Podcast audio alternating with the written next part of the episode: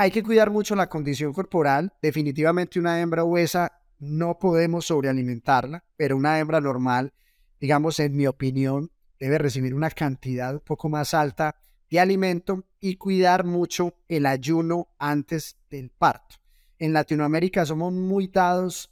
a tenerle mucho miedo a los problemas de constipación y hacemos unos retiros a veces muy abruptos, muy tempranos del alimento y las hembras están iniciando sus procesos de parto, a veces con 8, 10, 12 horas de ayuno y obviamente ese estado hipoglicémico, digamos, tiene una afectación importante sobre, sobre la duración del parto y sobre la cantidad de, de lechones nacidos muertos.